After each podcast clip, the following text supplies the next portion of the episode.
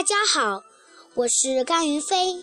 今天我给大家讲的故事是《迷路的小羊》。小羊玛丽和格比与大家一起来到丰美的草地上吃草。他俩看见一只美丽的翠鸟，就一起追了过去。他们越追越远，来到一片大森林里，迷失了方向。玛丽吓得哭了起来，格比安慰她说：“别哭，我们可以找到大家的。”格比认遍了太阳的方位，就带着玛丽朝森林的右边走。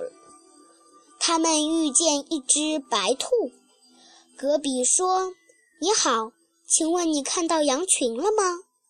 白兔说：“是的。”他们向西边走去了呢。玛丽高兴地说：“哇，我们快找到妈妈啦！”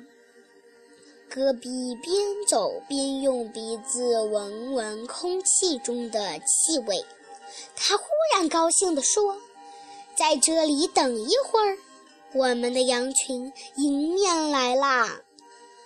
一会儿，羊群真的来了。玛丽高兴地欢呼起来。谢谢大家，我的故事讲完了。